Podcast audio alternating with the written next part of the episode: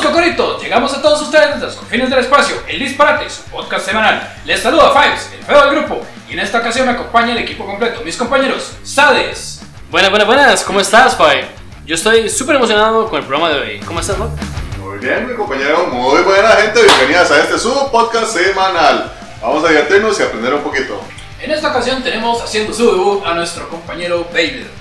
Buenas tardes, bienvenidos al Disparate en su segundo programa. Mi nombre es Bader, como lo han comentado mis compañeros, y el día de hoy vamos a presentar el tema de la astronomía. Y bueno, creo que para comenzar con un buen concepto de, ¿verdad? de lo que es la astronomía, eh, está el inicio eh, de lo que es el universo, ¿verdad? que el universo es conocido como un conjunto de toda materia, energía y espacio y tiempo, ¿verdad? y se formó al explotar una singularidad que contenía toda la energía en materia. Esta explosión creó el tiempo, los átomos y las fuerzas del universo. Es correcto, este, bueno, hay un sinfín de teorías sobre la creación del universo, pero la más acertada y la que estamos ahorita, pues, dándole más seguimiento a esa, la, la del Big Bang, ¿verdad? Que consiste básicamente en la explosión, en la reacción atómica de muchos elementos que dieron origen a lo que se conoce hoy como vida y a todos los elementos que pues claramente vemos en el cielo. Normalmente lo que vemos en nuestro panorama desde acá a la Tierra no son solamente estrellas, sino que podemos encontrar objetos de diversos confines del espacio. De hecho, otras teorías, pues está como el universo de Friedman, ¿verdad? Que dice que el universo surgió al explotar la singularidad, pero dejará de expandirse, se detendrá y luego comenzará a encogerse. Se llama colapso o Big Crunch, hasta volver a la singularidad. Es correcto, bueno, el tema de la singularidad ahorita se ha tocado bastante porque se ha descubierto que no solamente este, el universo no es estático, sino que está en una constante expansión, se está estirando y aún así no sabemos si aún así este se va a detener, constantemente se está haciendo una cuerda elástica y sin embargo al, al, al estarse estirando este, pues estamos expuestos a, a cambios constantes en, en el panorama estelar. Otras teorías está como el universo antrópico el universo inflacionario, universo ilimitado y el universo oscilante. No sé si queremos tocar tal vez el tema de los dif- diferentes universos faltantes. Bueno, yo personalmente sí quiero agregarles una nota. Bueno, yo no soy un experto y claramente pues no estoy estudiando astronomía, sino que eh, son meramente eh, conocimientos empíricos, conocimientos que yo considero que son bastante esenciales para poder comprender no solamente el, el espacio, sino que también nuestra, nuestro objetivo aquí en el universo. Pero yo, a- este, haciendo una referencia a lo que se me acaba de preguntar, yo prefiero sinceramente tocar los, los, los temas más básicos, como son las estrellas, como son los planetas, como es la galaxia y demás cuerpos que son de, de bastante relevancia. Entonces, no sé si empezamos a tocar el tema de las estrellas, que es algo que siempre nos genera duda. Y, y pues aquí en este programa del día de hoy vamos a aclarar o por lo menos hacer comentarios respecto de, de lo que nosotros conocemos y invitarles a ustedes también a que pues nos hagan sus dudas, nos hagan sus preguntas y, y aclaraciones de demás. Podemos comenzar con las estrellas. Comenzamos con composición, ¿qué es exactamente una estrella? Muy bien. que al ver, el- al ver el espacio, ¿qué, qué, qué podemos decir? Esto es una estrella, esto no es una estrella. ¿Qué, qué podemos decir de eso? Muy bien, ¿qué es una estrella? ¿Cómo se originaron las estrellas en el espacio? Pues si nos basamos en la teoría del Big Bang, ¿verdad? Que fue una explosión, una explosión meramente energía donde muchos, muchos átomos reaccionaron. Conforme se va estirando el espacio, pues va cambiando la energía, se va, se va deformando conforme va cambiando su trayectoria. Recordemos que como, como tocó nuestro compañero acá, Sades, que en el espacio, en la creación del espacio, surgieron tres elementos muy importantes, lo que fue el tiempo, el espacio y la gravedad.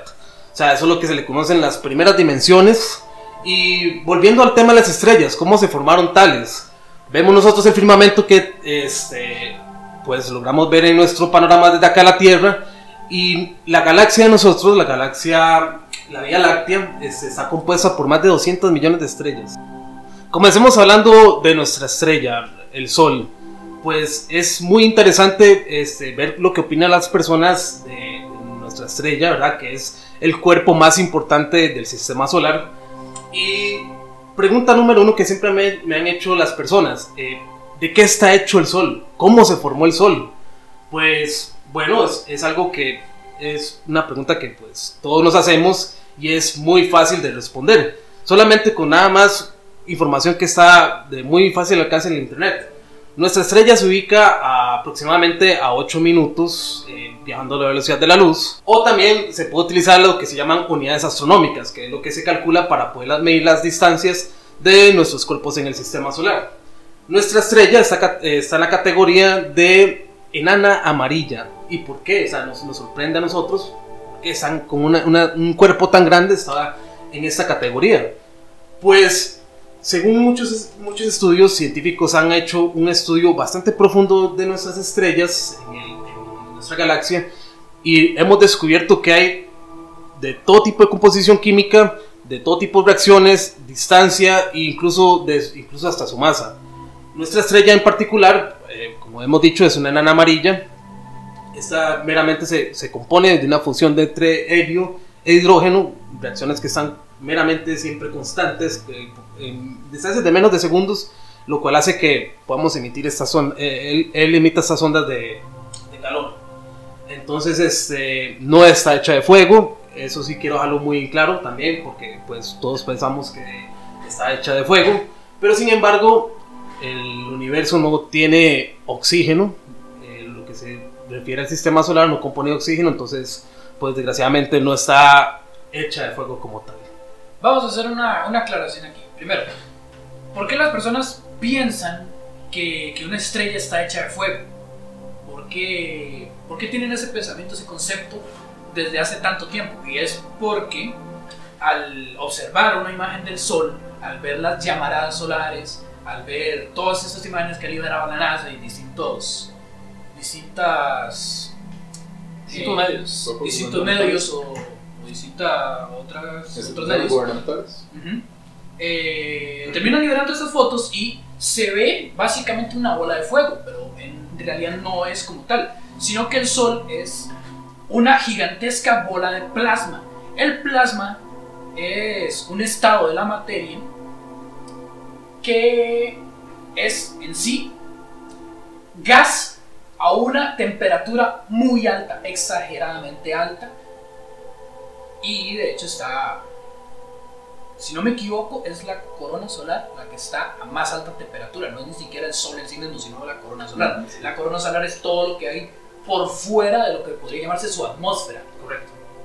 Ahora, esta gigantesca bola de fuego, aunque no es fuego como tal, está quemando gracias a la reacción química del helio y el hidrógeno a altas temperaturas. Ahora, se ve de esta forma y estas llamadas llamaradas solares se ven de esta forma por, por el, ¿cómo se llama? El, el campo, el potente campo magnético del Sol. Estas llamadas solares se forman directamente por esas eh, pequeñas tiras del mismo campo magnético y se ven de esa forma. Al cambiar los polos en la superficie, en la superficie solar, crean este, este pequeño, esa reacción de, de estallido y se ven de esa forma. Es correcto, y es un tema muy importante que toca este, acá mi compañero. ¿Por qué vemos el sol así? Bueno, ¿por qué las agencias espaciales muestran este, fotos del sol como si fuera anaranjado, como si fuese rojo? Pero es porque se utilizan espejos, se utilizan filtros para poder tomar esas fotos. Porque astronautas en el espacio este, hacen tomas este, desde la base espacial y el sol como tal es blanco. De hecho, eso es la parte que yo quería aclarar. Está categorizada como una estrella enana amarilla, pero sin embargo el propio color de nuestro sol es blanco. Es algo que pues ah, nos, confunde, nos, nos, nos llena la cabeza de muchas preguntas, pero este, centra lo que es la diferencia en categoría y su diferencia física. En este caso, como les explicaba, eh, los filtros solares que se utilizan, las, los lentes que utilizan los satélites para poder fotografiar y monitorear el sol, este, estos son, eh, muestran el sol de color eh, naranja. Eh, pero real- realmente este, nuestro sol es, blanco, pero cate- categorizado como enana amarilla. Entonces, este, bueno, eso es, una- eso es uno de los principios para poder comprender nuestro sol y, y es uno de los puntos más importantes también destacar la ubicación en la que se encuentra casi la mayoría de, to- de, todos nuestros, de todas las estrellas que están en nuestra galaxia, este, pues componen un sistema de planetas bastante importante. Nosotros no solamente somos el único, pero Sin embargo, si nosotros nos vamos a la próxima estrella, la estrella más cercana que está a nuestro sistema solar llamada Próxima Centauri, que es una de las estrellas más estudiadas hasta el momento. ¿Por qué? Porque es la posible candidata a que tenga planetas que puedan albergar vida. ¿Por qué esa razón? Porque los planetas que se encuentran cerca del punto habitable este, de esta estrella eh, compone las características más propias para poder albergar vida. Entonces, este, Próxima Centauri, que se ubica aproximadamente a 2, años luz, o eso quiere decir también que variando con nuestra tecnología actual, si hacemos una investigación o, una nave pura, por una X razón decide ir hasta allá, nos tardaría casi 111 mil años en viajar por lo menos a lo más cerca de esa estrella que es Próxima Centauri. Y no solamente eso es lo más importante, este sistema se compone por un sistema binario de estrellas, lo que quiere decir que son más de una estrella la que se encuentra ubicada en Próxima Centauri. Entonces yo tengo una pregunta, eh, bueno, este, creo que eh, ¿cómo nacen y mueren las estrellas? Yo creo que es una pregunta que tal vez eh, no muchos sabemos, digamos, y queremos saber Muy bien, más que nada, más que nada me gustaría a mí preguntar exactamente, saber ampliar la información acerca de cómo muere una estrella. Y ahora tenemos una pequeña idea aproximada de qué es una estrella y cómo fue que surgió. Ahora, cómo muere una estrella y qué, qué son los distintos, las distintas formas de morir de una estrella, porque no es solo, no es solo como, como, muchos piensan que es la supernova, no es la única forma en la que puede morir una estrella. No, no. Muy bien, el nacimiento de las estrellas, como hemos este, comentado desde el principio del programa, este, basándonos en la teoría del Big Bang, este, esta reacción, esta reacción en cadena que se produjo de átomos, se fueron, se fueron dispersando por todo el espacio. Estos remanentes de materia se ubicaron en puntos específicos y según la gravedad de los cuerpos que se encontraban alrededor de este grupo de materia, hacen que la gravedad afecte la formación de ciertos cuerpos. En este caso, por ejemplo, el Sol, que fue el primer astro que se ubicó en nuestro sistema solar, este se formó debido a una concentración gravitatoria cerca de su centro galáctico, la cual tuvo un efecto para poder formar ese complejo grupo de elementos. Estamos hablando de hidrógeno, de helio, de nitrógeno, de, y de, los más elementos más los elementos más esenciales para formar una estrella. Entonces, ¿qué fue lo que pasó? Que el efecto gravitatorio que tuvo nuestro centro, nuestro centro galáctico hizo que la concentración atómica desplazada por el Big Bang hizo que ese mismo se concentrara en un punto para poder formar ese cuerpo que ahorita conocemos como estrella. Entonces, ¿cómo, en resumen, ¿cómo nacen las estrellas? Gracias al efecto gravitatorio que rodea este sistema solar. Entonces, de esa forma se, se nacen las estrellas por el, por el efecto gravitatorio que ellos. Ahora, ¿cómo muere una estrella? Pongamos, por ejemplo, nuestro propio Sol, que se teorías científicas se ha dicho que ni siquiera va a ser una explosión, sino que va a morir como, como le digo, desinflándose, básicamente. Porque primero va a comenzar con una gran expansión, se va a terminar convirtiendo en una gigante roja, consumiendo a los tres primeros planetas del sistema, incluido la Tierra. Va a llegar hasta ese tamaño y luego, ¿qué va a pasar en ese momento? De, de hecho, yo creo que acá entra en juego el concepto de nova y supernova también, ¿verdad? Bueno, este, sí, de hecho ahí vamos a tocar el tema ya, lo que se llama la etapa, las etapas que tiene una estrella, porque como todo, como todo en el universo, todo tiene vida y, tiene muerte. Entonces, en el caso de nosotros, nuestro Sol pues está en su etapa más plena, está en su, etapa más, más jovial. Y su época dorada. En la época dorada, exactamente. O sea, al, Sol nos queda, le quedan aproximadamente 5.500 millones de años para que agote su combustible o por lo menos... Eh, las reacciones químicas más importantes. Entonces, pues, no nos preocupemos ahorita qué puede llegar a pasar con nuestro Sol, porque ahorita está en su mejor etapa. Pero, sin embargo, ¿cómo muere una estrella o por qué debería morir una estrella? Porque, de hecho, como, como dije anteriormente, la, vida es, la muerte es necesaria para que florezca la vida. En este caso, pues vamos a tomar un ejemplo que me encanta tomar ese ejemplo. Este, vayámonos a la constelación de Orión. Es, ese, es ese conjunto de estrellas que cuando vemos hacia el cielo vemos esos tres puntitos siempre juntos en forma de línea. A ese le llamamos el centurión de Orión. Si trazamos una línea de forma diagonal, podemos localizar una estrella llamada Betelgeuse. Esta estrella Betelgeuse me encanta, ¿por qué? porque está ubicada a solamente 460 años luz. Es un tema también que pienso tocar después, lo que se llama el año luz, o qué es la luz, o cómo se formó la luz, o por qué los científicos utilizan tanto esta, esta unidad que pues eh, nos, nos causa tanta, tanta intriga, porque normalmente siempre conocemos por kilómetros, pero el espacio es tan inmensamente enorme que pues tenemos que utilizar la luz para poder tomar estas distancias. Pero volviendo al tema de, de Betelgeuse y su enorme distancia, este, esta estrella está categorizada en hipergigante roja. O sea, estamos hablando que esta estrella es casi mil veces más grande que nuestro Sol.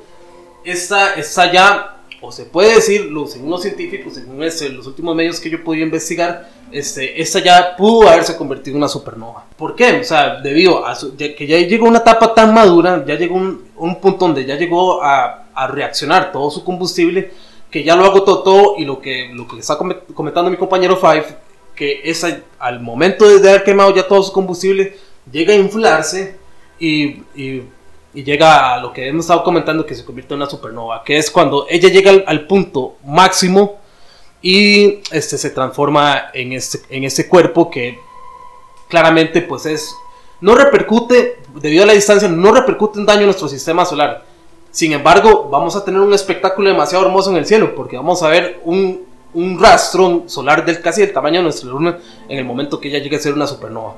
Pero entonces volviendo a la pregunta cómo mueren las estrellas pues es debido a, a las reacciones.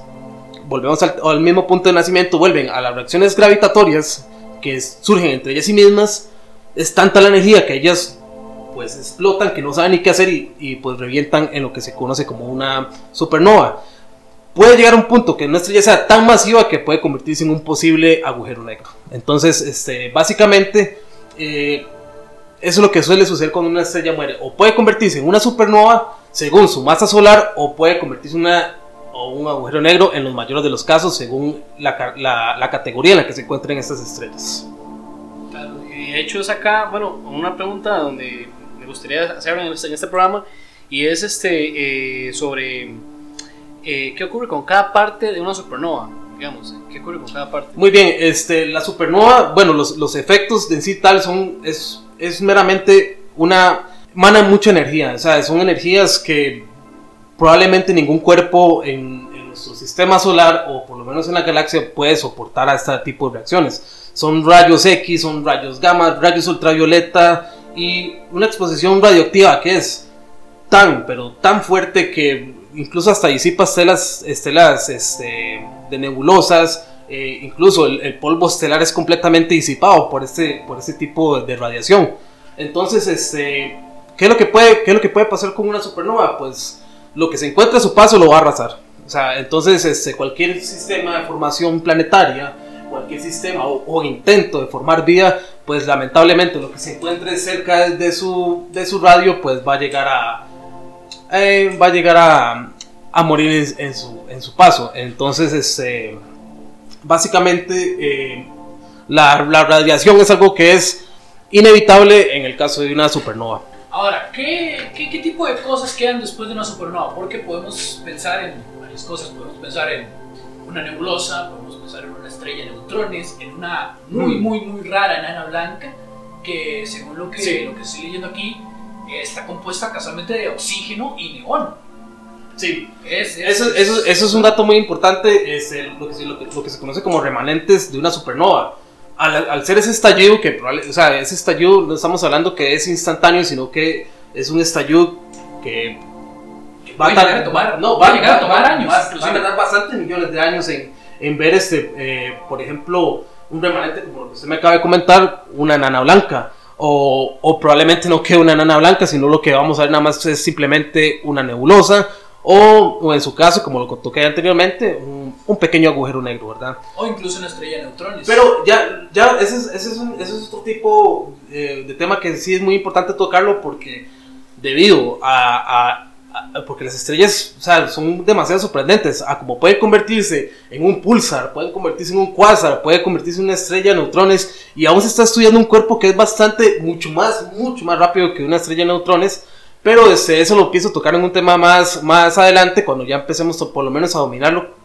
bien más, un poco más profundo lo que se llama las, sus- las estrellas y sus categorías. Entonces, en este caso, pues a mí, a mi, a mi punto de vista, como un simple mortal, como un asco de persona que soy, pues yo puedo, pues yo puedo decir que a mi concepto y según las características en las que se encuentra Betelgeuse, lo que va a pasar es que va a ser un gran alboroto de radiación y seguidamente se va a convertir en una eh, enana blanca. Entonces este, no va a pasar un agujero negro, así que tranquilos, no, vamos, no va a ser la muerte que estábamos esperando, pero tenemos 460 años para ver qué puede pasar con ella después.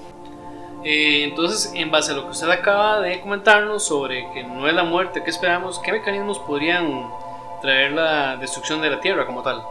Bueno, omitiendo nuestras causas humanas, porque nosotros somos uno de los de los de los exponentes más importantes para llegar a nuestro propio fin. Pero si estamos hablando ah, de temas o términos espaciales, este, son muy pocas probables, este, a, digamos, a corto plazo, el fin de la humanidad.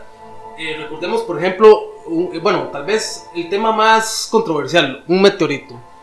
El sistema de meteoritos y asteroides que se encuentra en nuestro sistema solar, que lo divide entre Marte y los planetas gaseosos, este, es, un, es una ubicación este, muy compleja de, de material rocoso que se encuentra en este, en este punto, pero no es como tal como se muestra en Star Wars, que son un montón de asteroides chocando entre sí. y No que la nave que nos caiga un meteorito. Ah, sí, entonces no, no, es, no es que están ahí en una constante, en una constante eh, colisión de un montón de piedras o algo así, sino que las distancias son tan grandes que los- estos cuerpos rocosos se encuentran tan lejos que es muy poco que, que un meteorito nos llegue a, afectar.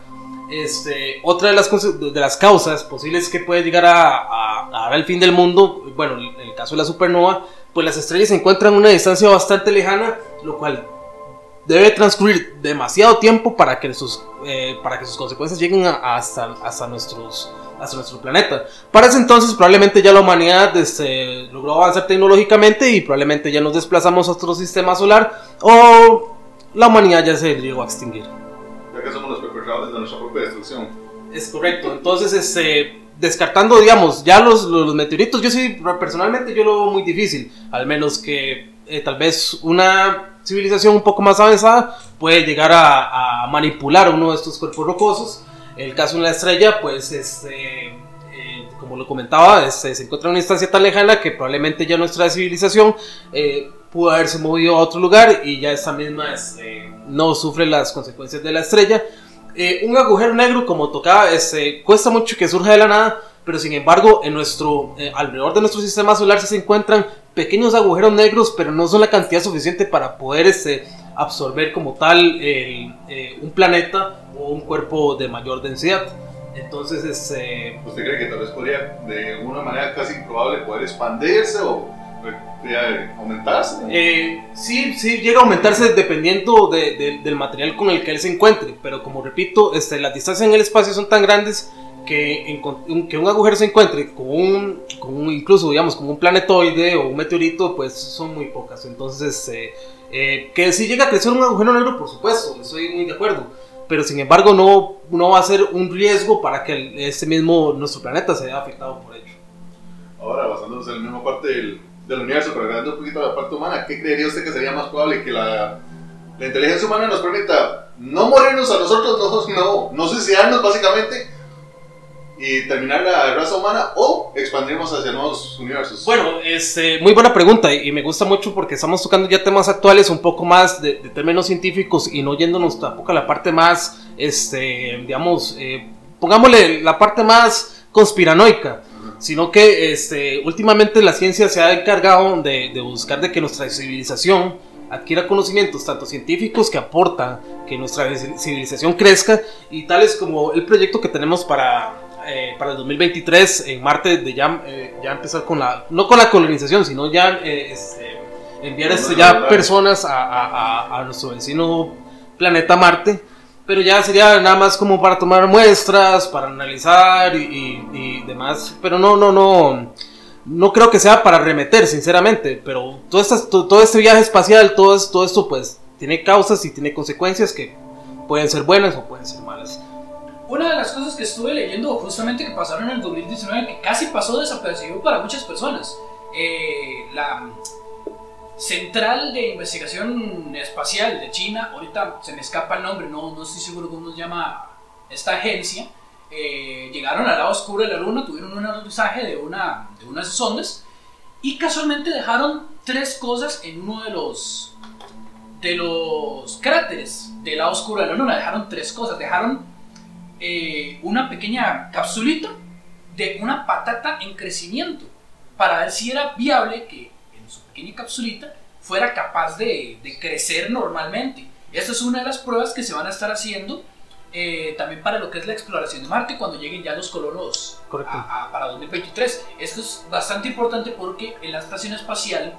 se han hecho miles y miles y miles de pruebas de este mismo tipo para ver si, si cosechas de, de, de hortalizas o cualquier tipo de alimentos pueden ser, eh, pueden ser cosechados, valga la redundancia, eh, en otros planetas o inclusive en el espacio vacío. y no solo, no solo de, de, alimentos, también especies animales. Se han hecho pruebas con ratones de, de, si son capaces de nacer perfectamente en el espacio, sin, sin complicaciones o, o, o, deformaciones o mutaciones inclusive, que pueden llegar a pasar por la misma radiación del, del espacio.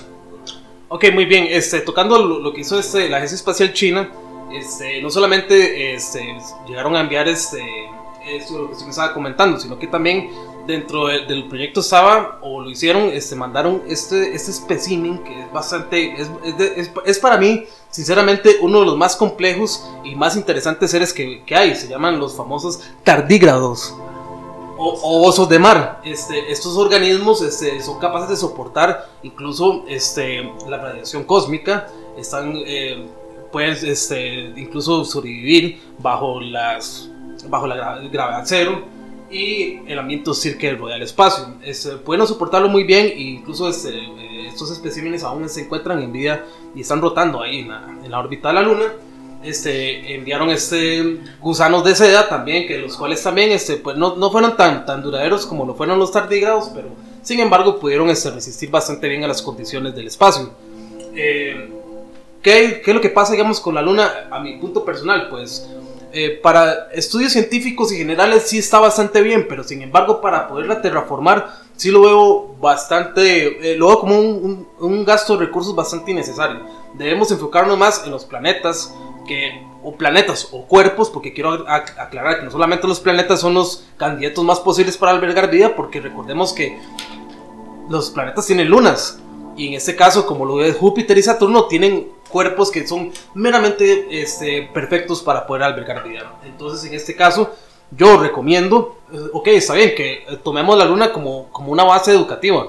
Sin embargo, Marte este, lo veo más viable para, digamos, un, para sacarle más provecho en el caso de la parte del cultivo. Sí, exactamente. Pero hay muchas situaciones también que, eh, por eso hablo yo mucho del muestreo científico, del, del, del, del análisis de, de, su composición química, tanto geológicamente como atmosféricamente, eh, sobre las condiciones para poder hacer cultivos en tal. Eh, yo les recomiendo a ustedes, este, escuchas, eh, nuestros compañeros que nos siguen en diferentes redes, que podemos empezar este, a, a, entrarnos, a entrarnos en, este, en, este, en este tema astronómico viendo películas, leyendo libros, todo está de fácil acceso. Les recomiendo mucho esta película llamada Interestelar. Es una de las películas que está más, más arraigadas a lo que son los conceptos eh, astronómicos y físicos eh, más correctos. Y aún así, bueno, omitiendo tal vez un poco el tema exagerado de es cine simplemente, pero les recomiendo que vean esa película y, y, ya si quieren ahondar más el tema, pues compren el libro. Y la segunda, y la segunda este, película que les quiero sugerir también es... Eh, The Martian de Matt Damon, que es una película también bastante excelente, se arraiga muy bien a los, a los, a los términos físicos y científicos más, más, pues más actualizados que hay. Entonces, este, estas dos películas, pues aparte de ser interesantes eh, y muy buenas, este, nos dejan una reseña educativa bastante importante. Entonces, eh, les invito a que busquen esta película o busquen los, eh, los libros de ambas y este, pues se ahonden en este tema.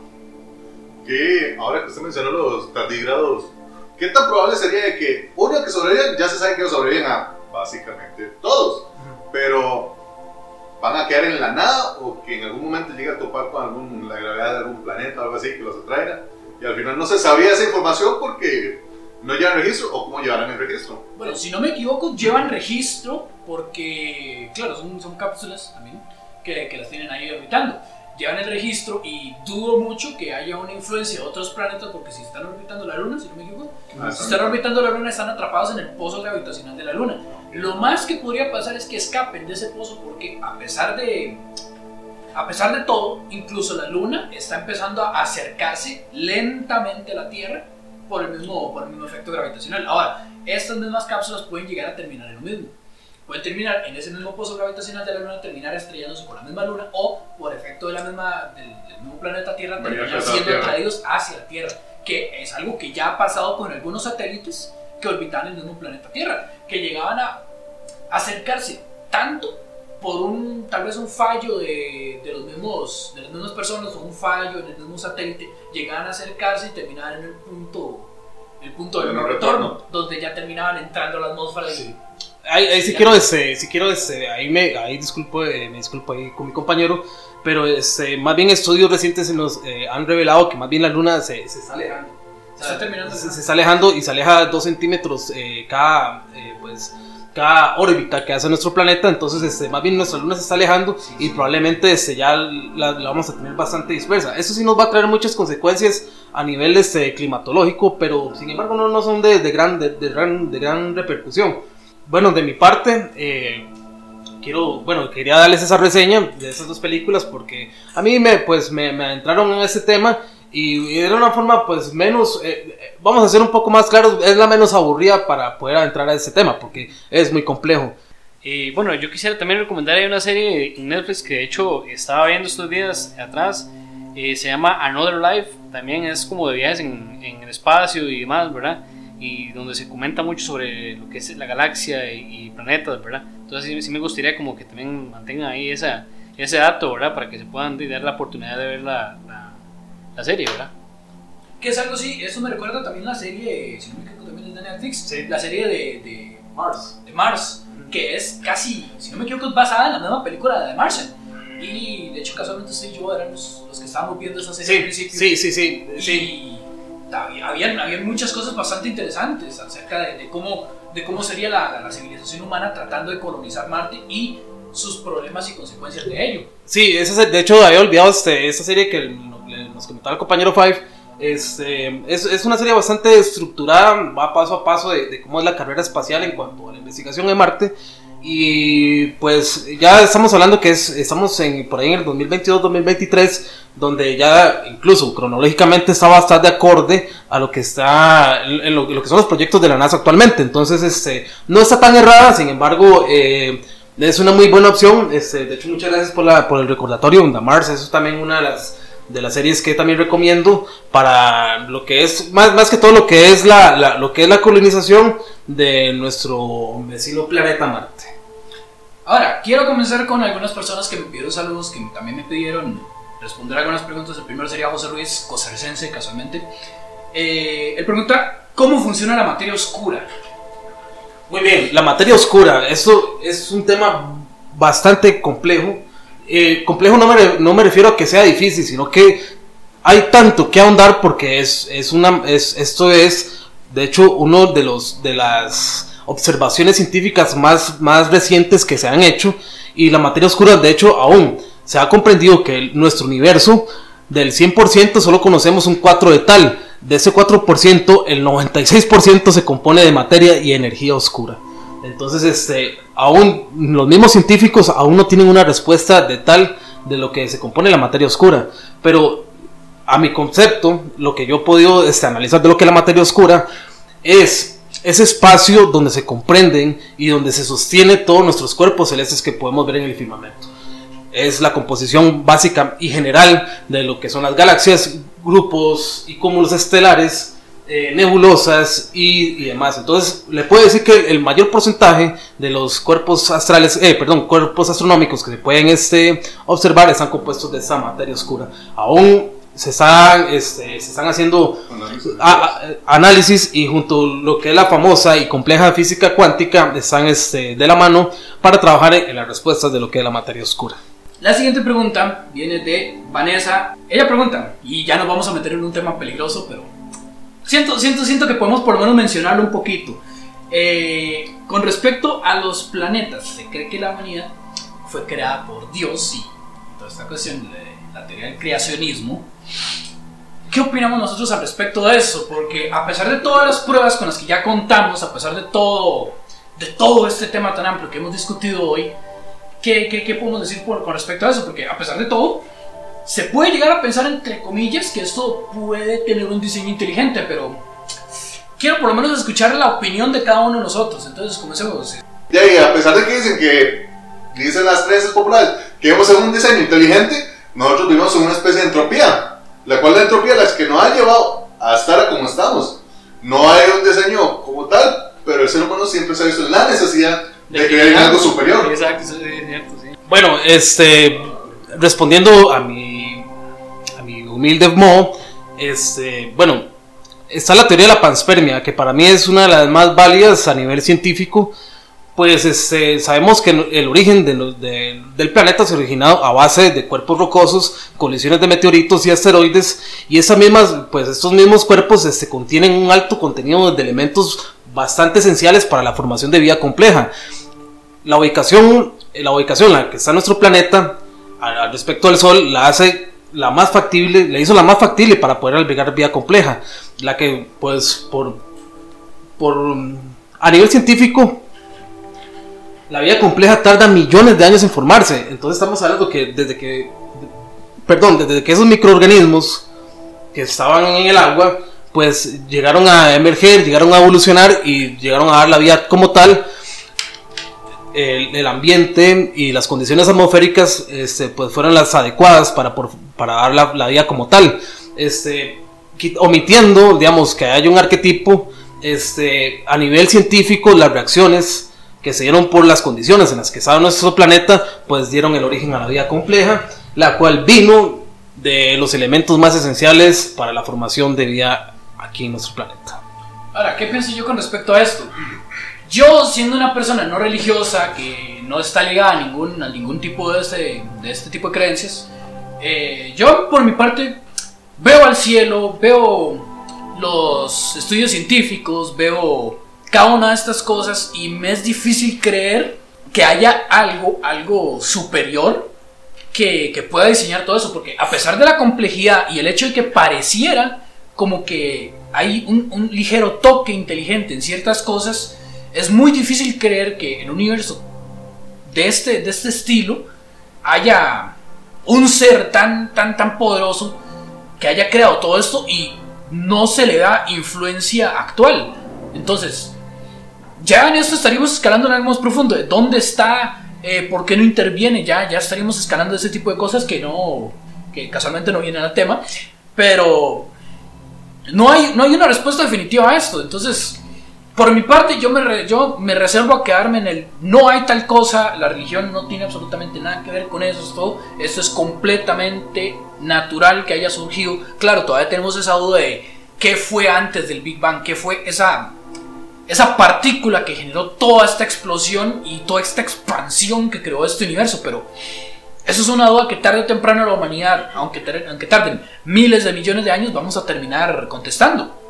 Eh, bueno, yo este, siempre he estado interesado en una filosofía eh, que es la del universo eterno, que bueno, eh, dice que nos viene de la antigua Grecia y propone que el universo es gobernado por ciertas leyes que explican todo lo que ocurre en él.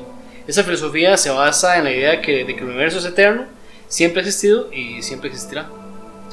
Sí. Es una, es una, bonita, una bonita forma de verlo también, porque quiere decir que a final de cuentas no va a haber un, un final como tal, que esto va a seguir, no importa si la humanidad termina destruyéndose a sí misma o el mismo universo se encarga de destruir la misma humanidad, seguirá y seguirá y seguirá eternamente En un estado sin un cíclico. final, en un estado Cíclico. no, ni siquiera cíclico, porque cíclico tiene un principio y luego sigue y sigue.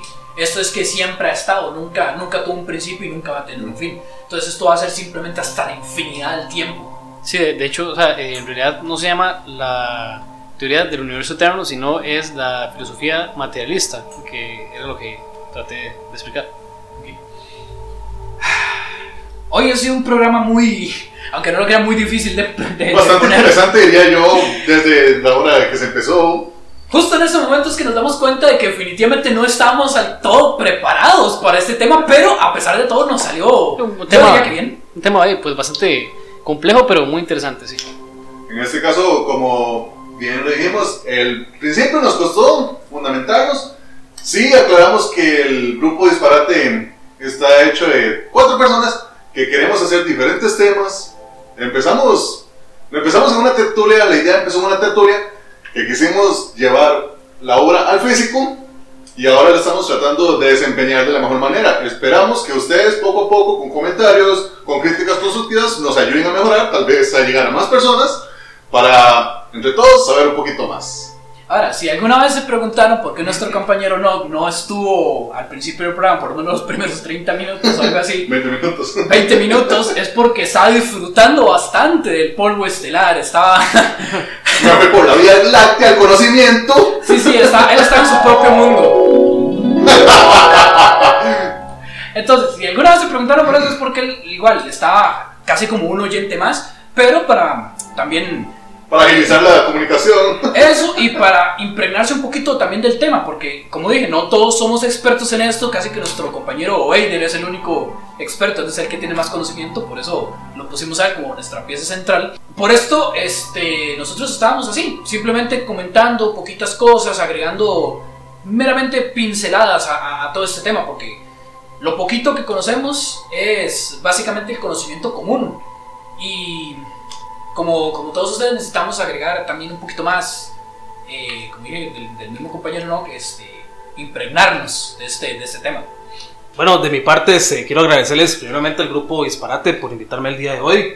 Eh, como les comentaba al principio, pues mis conocimientos no son profesionales. eh, de hecho, bueno, de- siempre he sido un científico frustrado en, en este, en este campo astronómico, pero sin embargo este, eh, me dieron la oportunidad para poder este, estar acá y comentarles un poquito y compartirles un poquito de mis conocimientos, de mis pocos conocimientos y espero con ustedes este, más adelante seguir aprendiendo con ustedes respecto al tema astronómico y, y como les repito, este, cualquier pregunta que ustedes tengan, cualquier duda o sugerencia, por favor nos las hagan saber y este, la tomaremos bastante en cuenta con, con nuestro equipo de trabajo y seguir adelante. De mi parte, bueno, Weider se despide y agradecerles que pasen excelente tarde. Eh, bueno, igualmente yo quisiera eh, ¿verdad? decir que vamos a seguir teniendo programas acerca de, de, este, de esos temas del espacio y demás, ¿verdad? Eh, porque es un tema muy interesante y de hecho hoy ab- abarcamos eh, muy, muy poco porque es mucho lo que podemos tocar. Entonces, este, por lo menos una, una vez cada mes vamos a estar sacando, o cada 21 días por lo menos, o sea, vamos, vamos a, a tratar de reunirnos para sacar este, eh, programas como este y para que todos te- te- tengamos este, igual preguntas eh, y la podamos discutir acá nosotros cuatro con ustedes, ¿verdad? Eh, yo fui Sades. Muchas gracias, gente, por habernos escuchado. Cada minuto de, de tiempo que ustedes invierten escuchando nosotros es un minuto de ganancia para nosotros. Nos sirve demasiado, nos ayuda a crecer más. Muchas gracias, se despide el Noc, se les quiere. Bueno, señoras y señores, pequeños cocoritos, como vamos a empezar a llamarlos porque ustedes están aquí en el, en el, en el pechito, El puro cocoró. en el, popor- en el puro cocoró. Eh, señoras y señores, ahora estamos en varias plataformas. Eh, todavía no vamos a comenzar con una página de Facebook porque todavía no tenemos suficiente audiencia. Duele un poquito en el cocoro, pero ya tenemos varios lugares donde nos pueden escuchar. Estamos en estamos en Patreon, ya tenemos nuestro Patreon. Estamos en Evox, Anchor, YouTube, Spotify y en sus corazoncitos. Así que cualquier cosa que necesiten, cualquier tema que quieran que nosotros discutamos, siempre vamos a estar abiertos para que nos eh, ayuden con eso. Denos like, denos comentarios Y un compartir no estaría nada mal. y un compartir nuestro alemán. Cuéntenle a sus familiares, a sus amigos, a sus hermanos, a sus esposos, esposas, novios y a sus perros y gatos. Y también di a sus hijos, ¿verdad? Y a sus hijos, inclusive a sus hijos, a estas señoras mayores que siempre les encanta discutir en los patios de las casas. Entonces aquí se despide Fives y los dejamos.